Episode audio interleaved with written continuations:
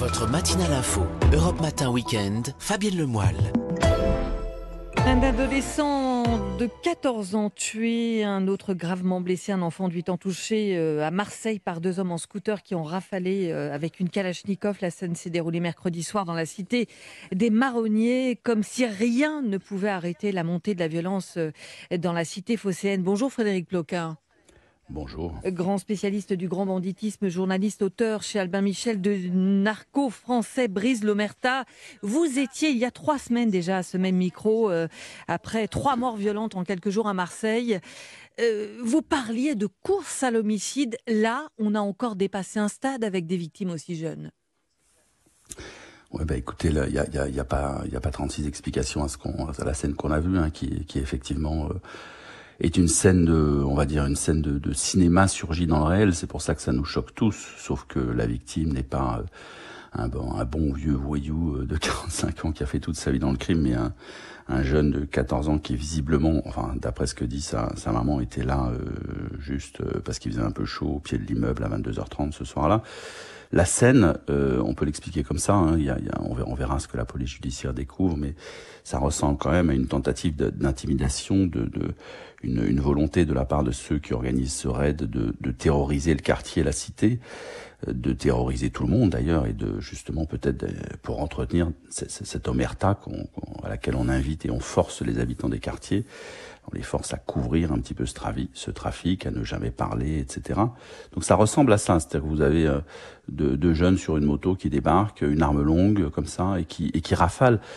Est-ce qu'ils croient cibler un guetteur? Je mm. ne sais pas, mais en tout cas, la manière dont ça se passe, c'est plutôt, euh, vu qu'ensuite ils tirent, ils continuent à tirer à tort et à travers, c'est plutôt euh, une tentative d'intimidation, de déstabilisation d'un quartier. Alors peut-être qu'il y avait eu euh, euh, une semaine plus tôt, 15 euh, jours plus tôt, un assassinat qui serait relié, on, on découvrira peut-être ça, mm. et qu'il s'agirait d'un match retour, on va dire, d'une vengeance. Mais, mais l'idée, c'est vraiment... Frédéric Ploquin, on voit tout ça se déroule effectivement sur mm. fond de trafic de drogue. Vous dites c'est le, le, moteur de la voyoucratie. On, on, on se demande comment stopper cet engrenage. À chaque homicide, on voit le ministre de l'Intérieur qui se déplace. Là, c'est Gérald Darmanin qui a dénoncé la terreur qui s'installe dans les quartiers. Il avait déjà annoncé en février dernier le renfort de 300 policiers. Euh, c'est la solution? Bah, écoutez, on, oublie vite, mais il y avait déjà eu euh, à Marseille en, en 2010 un, un, jeune, de, en l'occurrence de 11 ans, qui avait été blessé par balle. Euh, de cette façon-là, il y a un jeune de 16 ans qui avait été tué. En 2010, on était sous François Hollande. Le marché de la drogue en France, c'était euh, à l'époque hein, environ de 2 milliards, 2 milliards d'euros. Euh, 11 ans plus tard, 11 ans plus tard, on est sur un marché de la drogue qui est évalué aujourd'hui à 4 milliards d'euros. C'est-à-dire qu'en gros, il n'y a pas beaucoup de, de produits comme mm. ça qui ont connu une, une, telle embellie. Donc vous, vous, vous voyez bien que euh, que ce soit euh, François Hollande, enfin Jacques Chirac, François Hollande, Nicolas Sarkozy euh, ou Emmanuel Macron qui soit président de la République, en fait le, marché de la drogue lui continue sa petite vie, euh, le s'amplifie et aujourd'hui ce, ce feu qu'on voit qu'on voit euh, de manière très visible à Marseille en fait couve malheureusement sur tout le territoire français avec effectivement des individus qui pour tenir leur leur part de marché, euh, n'hésite pas à sortir les, les, les, les, armes longues. Et là, là, on en parle. On parle de Marseille mm. aujourd'hui à, à, cause de la jeunesse des, des, des, personnes qui sont décédées.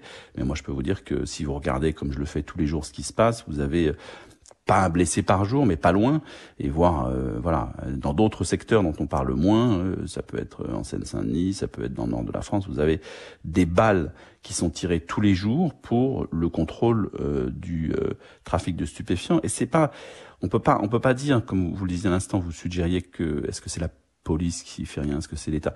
Disons que, euh, au, au, contraire, à Marseille, l'État et la police judiciaire font du boulot ils ferment des points de deal, euh, ils contrôlent, etc. Plus de 156 et... points de deal à Marseille, hein, selon nos confrères de la Provence. Absolument, mais, mais l'action quotidienne de la police qui, qui, euh, qui démantèle, qui envoie des gens mm. en prison, etc., contribue à semer le chaos, si j'ose dire. C'est-à-dire que les, malheureusement, et voilà, de, de, de, manière un petit peu irrationnelle, ça sème le chaos parce qu'à partir du moment où vous arrêtez une, une tête quelque part du, du trafic, eh ben vous avez tous les petits jeunes derrière qui poussent, qui montent, qui montent, qui montent, parce que le rêve de ces petits jeunes, faut bien, faut bien s'en rendre compte. Tous, tous les jeunes que j'ai rencontrés quand j'ai fait dans, dans, cette enquête là, qui qui sont sur le trafic, leur rêve c'est euh, de commencer commencer à 14-15 ans en bas de l'échelle, euh, à 100 euros par, par jour, et puis, puis de monter, de monter, de monter, et un jour de prendre la place de, de celui qu'ils appellent le, gérant du point de deal. Ça veut dire qu'en fait, la solution n'est pas uniquement par la répression, et il faut trouver un autre sens à ces jeunes, et évidemment, ça demande du temps. Et puis par ailleurs, tant, qu'il faut, faut, quand même le rappeler, euh, on, on, parle des jeunes là, mais tant, tant qu'ils auront des clients, euh, mm. ils continueront parce qu'il y a aussi ce qu'ils appellent les, les Yankees, ils les appellent. Ils n'ont pas beaucoup de respect pour leurs clients d'ailleurs.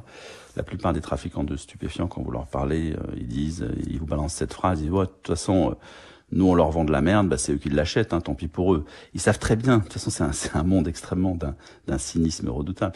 Ils savent très bien qui vendent un produit euh, pourri, je veux dire qui euh, mm. voilà qui est pas forcément bon pour la santé, que ce soit la cocaïne qui est bourrée de de, de produits de produits chimiques ou, ou même euh, ou même le le shit parfois qui est coupé à je ne sais quoi, etc. Ils le savent qu'ils vendent de la merde et puis ils savent que c'est pas un bon produit, mais eux c'est pas leur problème. Le problème c'est c'est toute une économie souterraine aussi effectivement qui s'est installée dans ces quartiers. Voilà. Tant qu'il y a des clients comme vous le dites, ce qui pose le débat pour vous aussi de la dépénalisation aussi. Euh, bah pourquoi pas, pourquoi pas, mais disons que, disons, ce qu'il faut répéter quand même, c'est que les, les, clients, ils viennent pas de ces quartiers euh, mm. qui sont des quartiers euh, populaires, totalement déshérités. La, la, la, scène de crime là sur Marseille, c'est vraiment un des quartiers les plus pauvres de, de, Marseille. Mais les clients, ils viennent pas de là. Les clients, ils viennent des, des, des quartiers riches et, et, les petits jeunes qui, qui consomment arrivent. Faut, faut, faut peut-être aussi qu'ils commencent à réfléchir. Je veux dire derrière ce marché, derrière derrière l'achat consiste à aller s'acheter de manière ludique sa petite dose de de cocaïne ou de hashish, etc. Derrière, il y a toute une toute une économie souterraine complètement chaotique qui tue. Et puis même si vous remontez un petit peu plus loin, vous avez aussi le chaos dans les dans les zones de production. Mm. Je veux dire, demain. Demain, qui va nous produire et nous vendre l'héroïne que, que certains vont consommer mm. sous forme de crack ou autre? Enfin, qui? Les talibans. Euh, demain, qui va nous euh, envoyer les talibans? Parce que c'est l'Afghanistan, la zone la plus euh, mm. voilà la, plus productive en matière en matière d'opium. Le, le, chaos, en fait, il est il est le chaos est il est, il est sur le terrain.